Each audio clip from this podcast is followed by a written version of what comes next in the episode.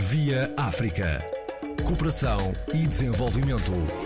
Aos domingos, na RDP África, com Luís Lucena.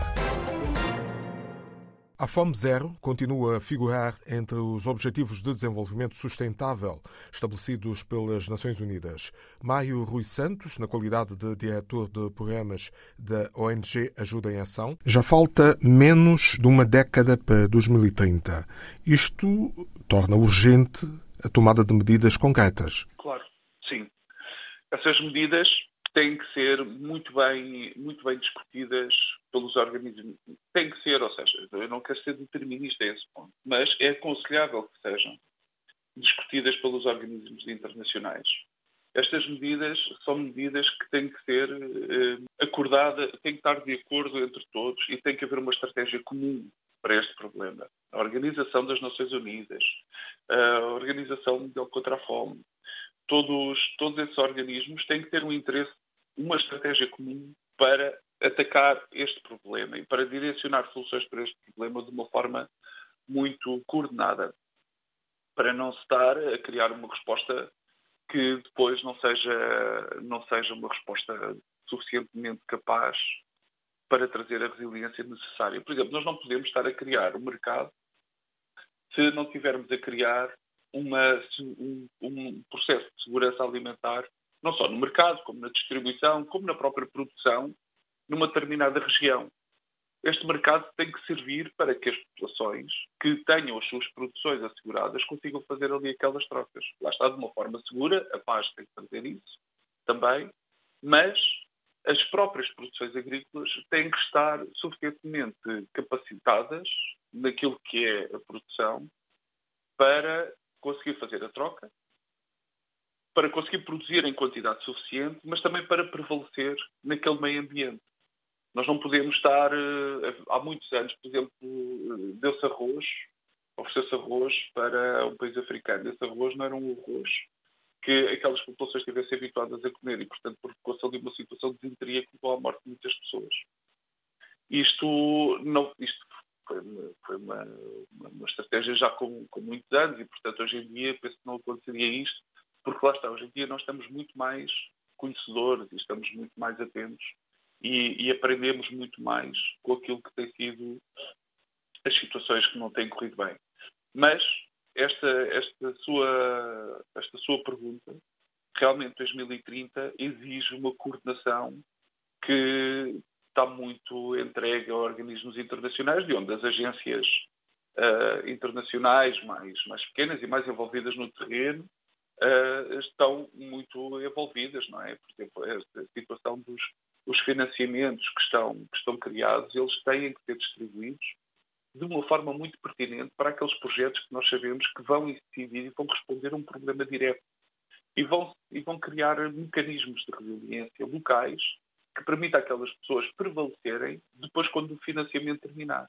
O que interessa realmente é que estas pessoas sejam detentoras dos próprios mecanismos de, de produção alimentar que venham a criar as respostas mais necessárias ao seu problema da fome com produções locais, com produções que sejam uh, resistentes e que prevaleçam.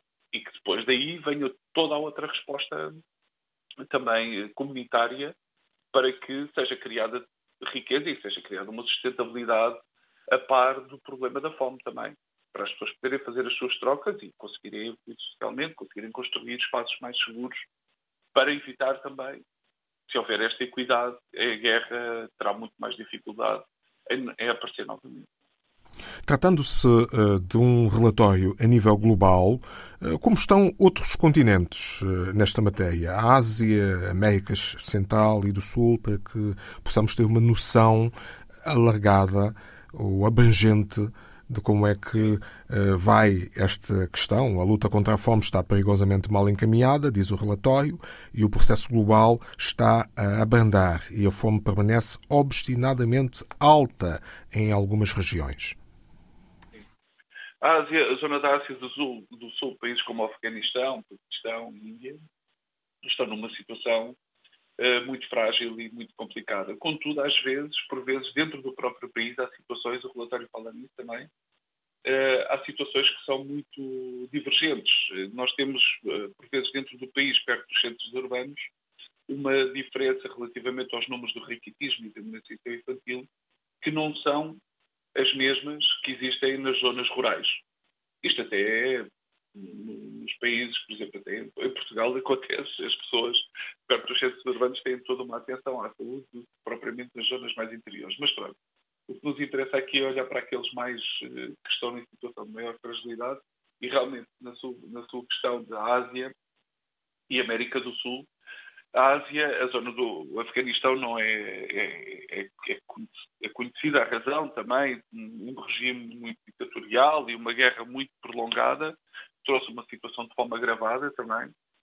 Uh, Paquistão, ainda como eu estava a falar, a América do Sul viu também, a Venezuela também está numa situação muito grave, mas muito agravada também por uma situação económica que veio a ser uh, dramaticamente atacada pelo Covid. O Covid veio trazer esta, esta, as poucas trocas que existiam e que trazia alguma riqueza com que as pessoas podiam comprar os alimentos, veio a cortar essa possibilidade.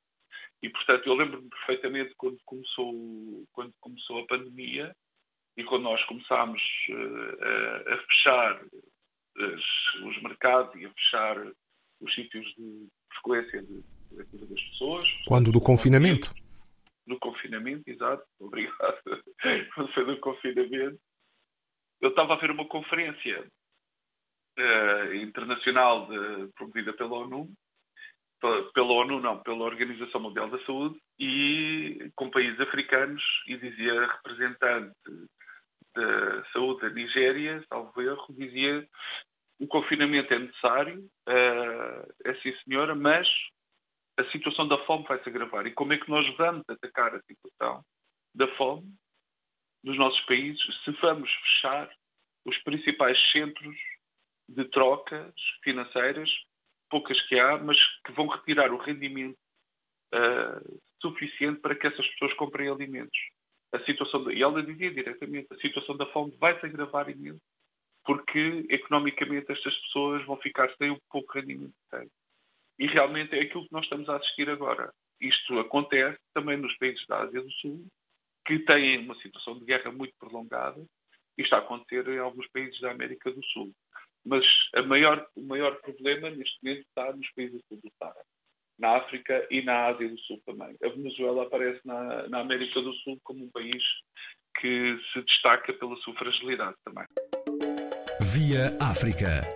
Cooperação e desenvolvimento aos domingos na RDP África, com Luís Lucena.